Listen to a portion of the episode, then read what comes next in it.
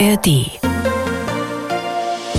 Aufgefallen, der Kulturpodcast von MDR Sachsen. Diesen Podcast bekommen Sie jeden Montag ab 17 Uhr in der App der ARD Audiothek und natürlich überall, wo es Podcasts gibt.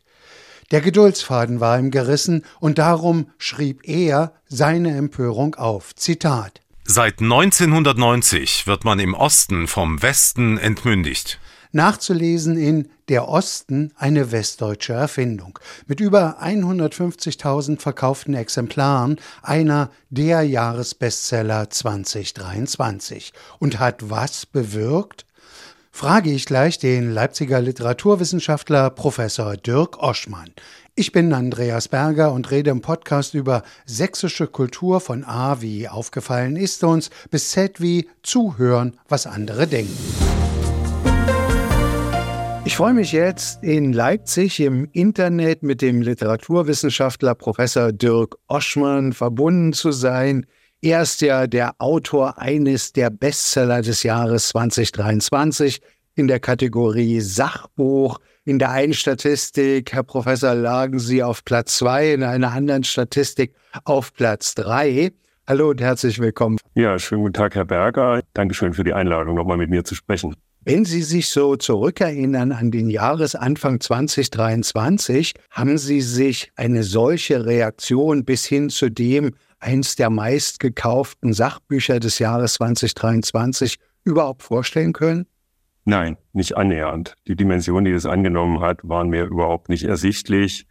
Anfang 2023 war ich natürlich innerlich angespannt. Das Buch war fertig und ich habe dann auch mit dem Verlag nachgedacht gemeinsam, wann der Erscheinungstermin am günstigsten ist, weil die natürlich auch wollten, dass die Buchmesse da in irgendeiner Weise eine Rolle spielt. Das hat ja dann auch geklappt. Aber welche Lawine dann in Gang gesetzt worden ist, das hätte ich mir nicht denken können. Es gab ja eine Flut von Rezensionen und Artikeln zu diesem Buch. Ich will nur mal einen Satz rausgreifen. Sein Buch Der Osten eine westdeutsche Erfindung ist die schärfste Streitschrift zur deutsch-deutschen Hierarchie seit 1990 überhaupt. Ist das für Sie ein Kompliment oder gehen Sie da eher ein Stückchen zurück und denken, oh, das riecht nach Angriff? Nein, das ist ein absolutes Kompliment für mich. Ja, das ist ganz klar. Und natürlich war ich mir des provokativen Potenzials, das das Buch hat, schon bewusst. Ich hätte mir nur nicht vorstellen können, in wie viel Richtungen dann Reaktionen kommen, auch aus dem Ausland. Es ist ja auch viel im Ausland rezensiert worden. Ich habe viele Veranstaltungen auch im Ausland gehabt, in Frankreich, in Holland, in Dänemark, in Polen. Es gab also doch eine große Resonanz und ich freue mich sehr darüber, dass das auf diese Weise ernst genommen wird. Ich würde sagen, auch bei der Kritik, die es gegeben hat, zeigt es doch, dass man offenbar um das Buch nicht herumkommt und dass man sich gezwungen sieht, sich auf die eine oder andere Weise damit auseinanderzusetzen. Und das finde ich schon mal sehr gut.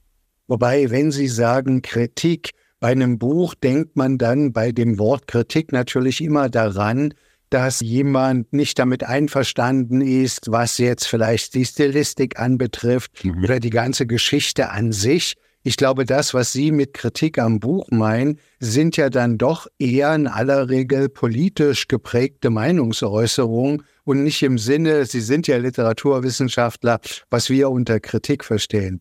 Es ist ganz unterschiedlich. Also es gab ja ganz unterschiedliche Formen der Kritik. In der Tendenz hat mich am meisten überrascht, dass die Leute, obwohl ich es ja auch antizipiert habe und obwohl es so im Buch auch schon selber drinsteht, das ist dann genauso eingetreten. Das ist auch amüsant auf eine gewisse Weise und trotzdem irritierend. Die Kritik richtet sich ja oftmals nicht so sehr auf das, was ich sage, weil das alles bekannt ist. Das sind ja oftmals ganz unwiderlegliche Dinge. Ja, die Fakten können Sie bei anderen nachlesen. Die sind vielfach belegt. Aber die Leute stören sich am Ton und auch an der Form des Buches. Ich bin auch überrascht gerade, wie die zuständigen Fachdisziplinen, also die Zeithistoriker, die Soziologen und die Politologen, doch gewissermaßen auf dem falschen Fuß erwischt worden sind von dem Buch und dass sie an dem Buch Dinge vermissen, die ich gar nicht leisten will und gar nicht leisten kann, nämlich, dass es eine wissenschaftliche Studie sein soll. Das will es gar nicht sein und das kann es auch gar nicht sein. Da wird dann davon gesprochen, es sei undifferenziert. Das sage ich selber. Das ist die Strategie des Buches. Es wird gesagt, es sei unterkomplex. Die Komplexitätsreduktion habe ich angekündigt. Ja, das sind alles Dinge, wo ich sagen würde, man muss ja darüber nachdenken, warum ich das gemacht habe. Und man muss offenbar auch anerkennen, auch von der Fachwissenschaft, die da vielfach unsouverän reagiert hat, dass hier doch eine diskursive Lücke beschrieben worden ist oder erreicht worden ist, die sie gar nicht auf dem Schirm hatten und deren Ausmaß sie vor allen Dingen nicht auf dem Schirm hatten. Ja, ich habe vor über 20 Jahren mal ein Gespräch mit einem amerikanischen Naturwissenschaftler angehört, der gesagt hat, was wird das größte Problem im 21. Jahrhundert für die Wissenschaft sein? Die Wissenschaftskommunikation. Und man kann das in ganz vielen Zusammenhängen sehen. Man kann das im Blick auf den Klimawandel sehen, man kann es im Blick auf Corona oder man kann es dramatisch im Blick auf Corona sehen, wie schwierig es ist, wissenschaftliche Erkenntnisse zu formulieren, dass sie allgemeinverständlich sind und dass sie auch dann zu einem politischen Handeln führen, das akzeptiert wird. Und das sieht man hier auch. Ja. Es gibt hochdifferenzierte, ganz elaborierte Studien über diese West-Ost-Zusammenhänge, aber das sind immer Studien, die natürlich auch von Fachwissenschaftlern für Fachwissenschaftler geschrieben sind. Das ist auch in Ordnung. Aber gleichzeitig ist das natürlich ein in sich geschlossener Diskurs, der die gesellschaftliche Gegenwart gar nicht erreicht. Und das ist die Schwierigkeit. Und das habe ich offenbar zu leisten vermocht mit dieser Art der Darstellung. Was wir hier in Deutschland natürlich weniger beobachtet haben, aber Sie haben es gerade angesprochen, es gab natürlich auch Reaktionen aus dem Ausland. Da würde mich einfach mal interessieren, hat man in Osteuropa womöglich anders reagiert als jetzt in den Kernländern Frankreich, Italien oder wie auch immer? Das ist eine interessante Frage. Also ich würde sagen, teils anders, teils identisch. Ich habe eine engere Kommunikation jetzt mit einer Reihe von polnischen Soziologen. Das Buch wird jetzt auch ins Polnische übersetzt, worüber ich mich sehr freue. Und die haben gesagt, sie hätten das Buch selber schreiben müssen, wenn ich es nicht geschrieben hätte. Und zwar über die deutsch-polnische Asymmetrie, die es ja auch in dieser Form gibt, über das Kommunikationsgefälle, über das Herrschaftsgefälle das sich hier spiegelt am Beispiel des innerdeutschen Diskurses. Und die können viele Dinge, die ich da beschrieben habe, sehr gut nachvollziehen. Als ich in den Niederlanden war, jetzt Ende des letzten Jahres, war vor allen Dingen Thema einerseits, dass sie das sehr interessiert, ja, diese deutsch-deutsche Gemengelage und dass sie manchmal den Eindruck haben, die Art und Weise, wie der Westen mit dem Osten umgeht, ist gespiegelt in der Art und Weise, wie der Westen mit den Niederlanden umgeht, nämlich als Verhältnis von großem Bruder zu kleinem Bruder.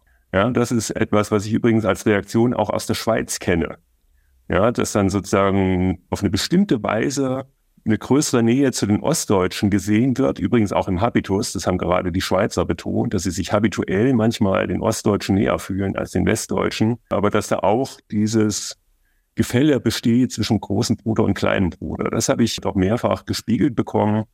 Und aus Frankreich, wo ich letzten Herbst war, wo ich auch im März noch mal länger sein werde mit einer größeren Tour durch Südfrankreich, da ist es so, dass diese deutsch-deutschen Zusammenhänge sehr genau beobachtet werden. Das hat vielleicht auch noch mal andere Gründe, nämlich dass es in Frankreich doch schon zu DDR-Zeiten großes Interesse an der DDR selber gab eine Kultur in der DDR, eine Literatur, sind auch viele literarische Beziehungen zwischen DDR und Frankreich existent gewesen, dann vor allen Dingen ab den 80er Jahren. Also da ist es noch mal ein bisschen anders gelagert. Aber die haben natürlich nicht dieses Problem großer Bruder, kleiner Bruder, denn das sind Franzosen. Aber das ist natürlich eben auch ein Thema insgesamt für den europäischen Einigungsprozess. Mhm. In all die Länder aus dem früheren Ostblock, das hört man ja immer wieder, sicherlich unterschiedlich in der Graduierung, wie sie sich jetzt entwickeln, gerade wenn ich an Russland denke mhm. oder gut, Polen ist jetzt womöglich wieder auf dem Weg der Änderung Ungarn, aber man hört immer wieder, wenn man als Tourist dort ist oder so, dass das gesagt wird, naja, wir als die früheren, die zu den kommunistischen Ländern gehört haben, uns nimmt man doch in der EU, in Westeuropa sowieso nicht ernst. Insofern will ich einfach fragen, ist es nicht auch in gewisser Weise die deutsche Schlüssellochperspektive für ganz Europa? Das ist ganz sicher so. Und was Sie ansprechen, ist ein ganz zentraler Punkt in der europäischen Struktur oder in dem Verhältnis zwischen Westeuropa und Osteuropa. Und es hat ja fatalerweise sozusagen erst der Krieg eine Änderung der Wahrnehmung bewirkt, nämlich dass man sehen konnte, wie die Polen und insbesondere die baltischen Länder schon 2014, als die Russen die Krim erobert haben, gesagt haben, das ist nur der Anfang.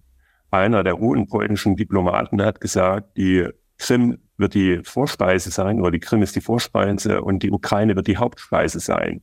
Das haben die 2014, also vor zehn Jahren schon gesehen. Wir haben das imperiale Streben Russlands nie vergessen, denn sie sind über Jahrhunderte ja davon heimgesucht worden und haben das immer auch als weitere Bedrohung wahrgenommen. Das ist aber von Westeuropa überhaupt nicht ernst genommen worden. Und erst der Krieg hat das verändert. Und zwar der Krieg, nicht der, der in der Krim begonnen hat, sondern der in der Ukraine begonnen hat, der also viel näher an Europa herangerückt ist, der plötzlich ein europäischer Krieg wird oder geworden ist. Und das hat dazu geführt, dass man die osteuropäischen Länder ernster genommen hat. Und es ist eigentlich furchtbar, dass es eines solchen Ereignisses bedurfte, damit man die auf Augenhöhe wahrnimmt. Und man kann ja übrigens auch nochmal sehen, wie unglaublich sich Polen engagiert in der Hilfe für die Ukraine. Die haben schon 2014 ungefähr eine Million Flüchtlinge oder seit 2014 eine Million Flüchtlinge aufgenommen und dann nochmal viel mehr, nachdem der Krieg dann angefangen hat vor zwei Jahren. Gefallen im Gespräch mit dem Leipziger Literaturwissenschaftler und Bestsellerautor Dirk Oschmann. Von ihm stammt Der Osten eine westdeutsche Erfindung. Sind Sie überhaupt 2023 noch so richtig zum Arbeiten gekommen? Also ich habe es zumindest versucht. Ich habe ganz normal meine Lehrveranstaltungen durchgeführt und habe auch versucht, dann, was ich noch an Aufsätzen wissenschaftlicher Natur fertig zu schreiben hatte, fertig zu schreiben. Aber natürlich war das alles am Limit. Ja, ich hatte ja sehr viele Veranstaltungen, viele Lesungen, viele Podiumsdiskussionen, dann auch viele politische Termine, viele Pressetermine. Und es war schon im Grunde dann fast nicht mehr machbar. Also ich war dann froh, als die Weihnachtspause gekommen ist und es geht jetzt auch 2024 weiter, aber ich habe es etwas breiter gestreut aber bis zum Sommer 2024 bin ich vollkommen ausgelastet, auch mit zusätzlichen Terminen. Ist es so indiskret zu fragen, wie viel verkaufte Exemplare gibt es mittlerweile? Es kursieren ja verschiedene Zahlen, also es sind weit über 150.000. Und reizt Sie das nachzulegen? Arbeiten Sie an einer Fortsetzung oder vielleicht auch wieder an einem anderen Blickwinkel? Im Moment nicht. Ich bin tatsächlich auch überhaupt noch nicht dazu gekommen, darüber nachzudenken. Ja, das muss ich ganz klar sagen. Es war überhaupt nicht möglich, mal die Ruhe zu finden, zu überlegen, ob ich das in irgendeiner Weise fortsetzen will. Ich bin auch hier und da gebeten worden, kleinere Beiträge zu schreiben, Texte von drei, vier Seiten für verschiedene publizistische Formate.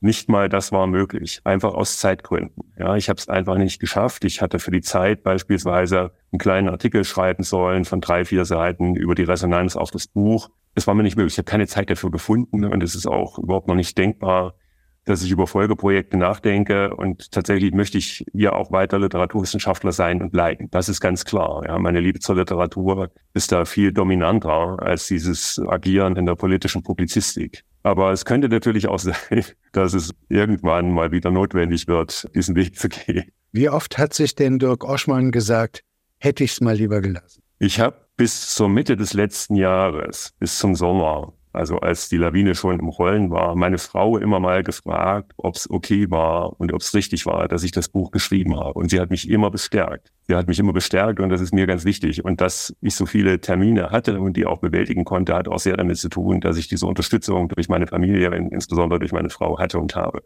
Herr Auschmann, da Sie Literaturwissenschaftler sind, ich glaube stärker gerichtet mit dem Blick in die Vergangenheit. Ich las jetzt irgendwie so Walter Benjamin und Franz Kafka.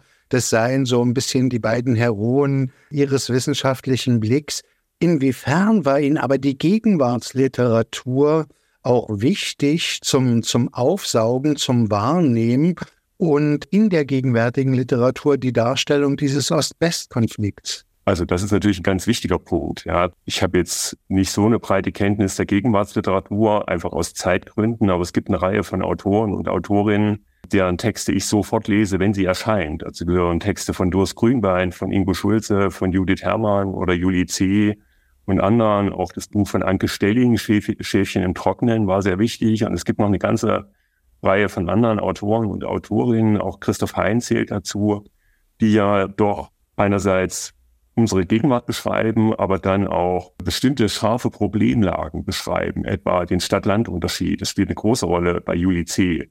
Es spielt auch eine große Rolle bei Judith Herrmann. Nicht so sichtbar, aber es ist auch auf jeden Fall sichtbar oder es ist bemerkbar. Dann bei den anderen Autoren, bei Hein, Schulze und Grünbein, um die 13 spielt immer auch diese Ost-West-Konstellation eine Rolle, die zur Verschärfung der Problemlagen dazukommt. Also die Problemlagen, die es als Stadt-Land-Problemlage gibt die verschärft sich durch Ost-West im Osten. Die Problemlage arm-reich, die es überall gibt, die verschärft sich durch Ost-West im Osten. Das sind also Dinge, die mir auf die eine oder andere Weise geholfen haben, bestimmte Perspektiven zu schärfen, bestimmte Dinge genauer zu sehen Und gerade auch die Bücher von Ingo Schulze drehen sich ja vielfach um diese Entwicklung seit 1989. Insofern ist er für mich ein ganz wichtiger Autor, um auch bestimmte Dinge zu erkennen, bestimmte Dinge zu verstehen und an bestimmte Dinge anzuschließen. Also das ist kein Zweifel. Ich bin ja, auch wenn ich jetzt mich stärker mit älterer Literatur beschäftige, trotzdem jemand, der die literarischen Entwicklungen der Gegenwart wahrzunehmen versucht und davon auch unglaublich profitiert.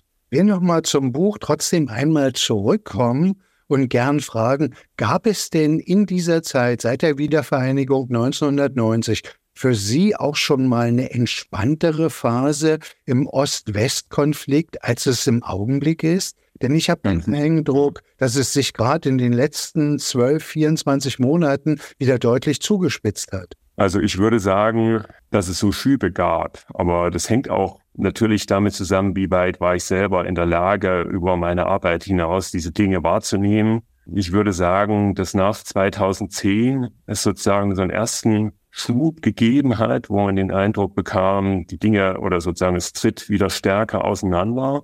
Die Unterschiede werden bemerkbarer. Und natürlich hat die Entwicklung seit 2015 mit der sogenannten Flüchtlingskrise die Ost-West-Wahrnehmung nochmal dramatisch verändert, beziehungsweise hat die Unterschiede sichtbarer werden lassen, weil der Osten auf bestimmte Entwicklungen anders reagiert. Das hängt auch damit zusammen, dass er ein höheres, sechsmal höheres Armutsrisiko hat, dass er also den Konfliktlagen viel stärker ausgesetzt ist, dass der Krieg natürlich auch geografisch viel näher ist, als wenn man beispielsweise in Aachen oder in Freiburg wohnt. Ja, das fühlt sich schon anders an. Von Leipzig aus ist die polnische Grenze nicht mehr so weit weg und Polen heißt dann schon, dass man dann ganz nah ist an diesem Krieg, auch gefühlt, auch wenn jetzt hier nichts passiert. Aber selbst Polen ist ja immer mal wieder auch von Drohnen erreicht worden. Und das sind ja Gefahrensituationen, die man merkt. Und die Krisen, die dann auch zur Steigerung der Inflation beitragen, zur Steigerung der Energiepreise und anderer mehr, die merkt man im Osten viel stärker, weil man keine Rücklagen hat, weil man weniger Vermögen hat, weil man über 20 Prozent weniger verdient. Das heißt, es setzt sich sozusagen im Leben, im Alltag ganz anders fest als im Westen. Und das führt dazu, dass man in bestimmten Hinsichten anders reagiert, was dann wiederum vom Westen kritisiert wird als Abweichung von der Norm. Ja, oder von der westdeutschen Norm. Sie kennen natürlich die Zahlen genauso gut wie ich, die im Augenblick mit dem Blick auf den Herbst, auf die Landtagswahl hier in Sachsen, aber eben auch in anderen ostdeutschen Bundesländern stattfinden wird. Die AfD bei 37 Prozent hier rechtfertigen all diese sicherlich zum Teil auch objektiven Gründe durch wirtschaftliche Entwicklung und sonstiges, dieses Driften gen rechts? Also ich würde nicht sagen, dass es hier um eine Rechtfertigung geht. Was man ja erstmal beobachten kann, und da ist einfach der Osten innerhalb Deutschlands eher dran als der Westen, ist diese allgemeine, ja weltweit zu beobachtende Wendung hin zum Populismus. Ja, sie haben das in den Niederlanden gehabt, jetzt mit der Wahl von Wilders. Sie haben das in der Schweiz gehabt mit der Wahl der Rechtskonservativen.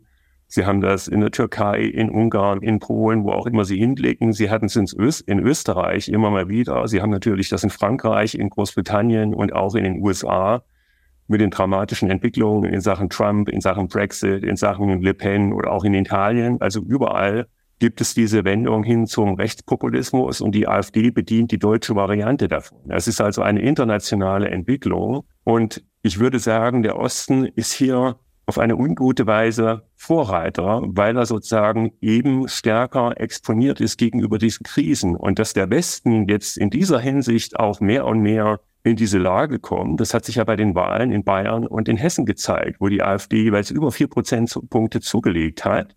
Und ich will auch nochmal daran erinnern, dass Bayern ein spezifisches Parteienspektrum hat mit den Freien Wählern und mit der CSU. Und trotzdem war die AfD sehr stark.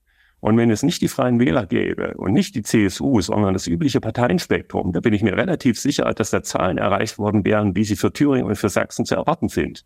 Ja, das ist aus meiner Sicht ganz klar so, weil da doch in bestimmten Hinsichten, gerade was die Freien Wähler einbricht, die Ferne zur AfD gar nicht so groß ist. Mhm. Was sich ja zeigt jetzt auch an den Wahlen in Hessen und Bayern und was sich ja schon viel früher gezeigt hat, was man nur nicht wahrhaben wollte, ist doch, dass die AfD ein gesamtdeutsches Problem ist, ein gewaltiges gesamtdeutsches Problem, das sich nur aufgrund der schärferen Lagen im Osten, der schärferen politischen und schärferen sozialen Lagen im Osten dort stärker und eher zeigt in dieser Dramatik.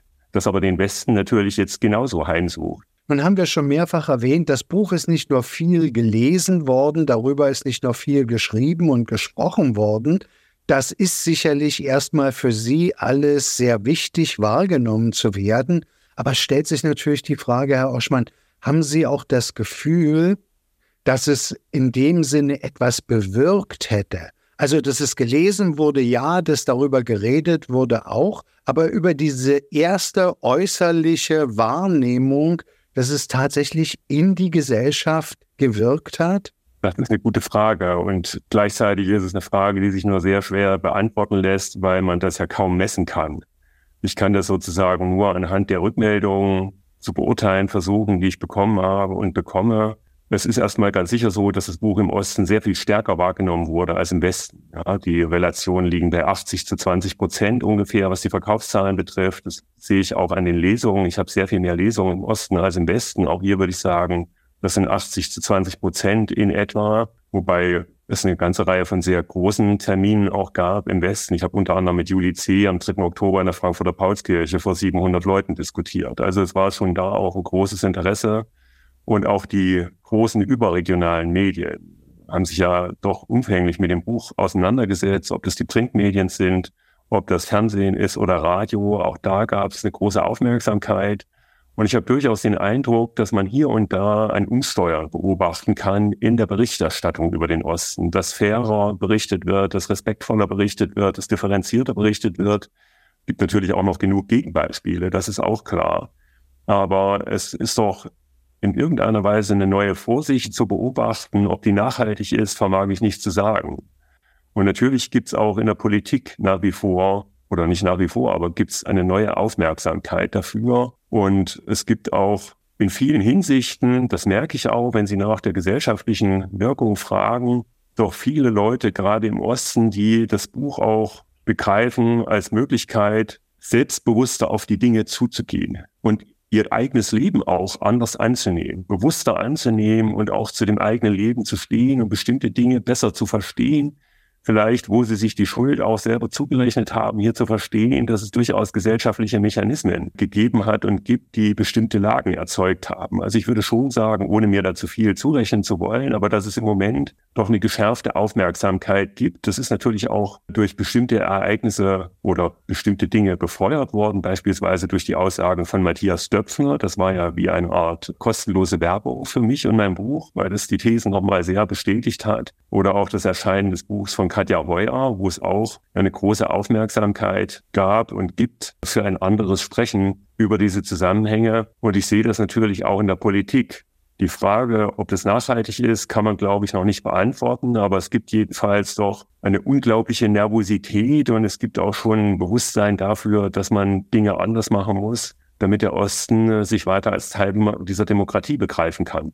Und das heißt im Wesentlichen, dass man Möglichkeiten finden muss, dass er angemessen repräsentiert wird in den verschiedenen gesellschaftlichen Teilbereichen und dass er vor allen Dingen die Möglichkeiten bekommt, diese Gesellschaft auch mitzugestalten an den entscheidenden Positionen. Denn das ist ja einer der Hauptmängel aus meiner Sicht, warum der Osten so kritisch reagiert, weil er den Eindruck hat, er kann diese Demokratie nicht mitgestalten. Und das ist de facto so. Sie schreiben im Buch, wenn es sozusagen nicht zu einer Harmonie zwischen Ost und West zu einem gewissen Zeitpunkt X kommt, ist die innere Stabilität gefährdet. Was glauben Sie, wie lange wird es noch dauern? War man in den 90er Jahren nicht irgendwie voller Hoffnung, dass das ja vielleicht nach 10 oder spätestens 20 Jahren erledigt ist? Die Hoffnung hat man auf jeden Fall gehabt. Man hat sogar einen viel kürzeren Zeitraum angenommen. Ja, also dass man sagt, nach drei bis fünf Jahren wird es verschwunden sein. Aber was sich jetzt doch zeigt, auch weil sich jetzt viele Leute auch aus dem Osten am Diskurs beteiligen, viel mehr als, also das ist in den letzten vier, fünf Jahren, das hat ja nicht nur was mit meinem Buch zu tun, sondern auch mit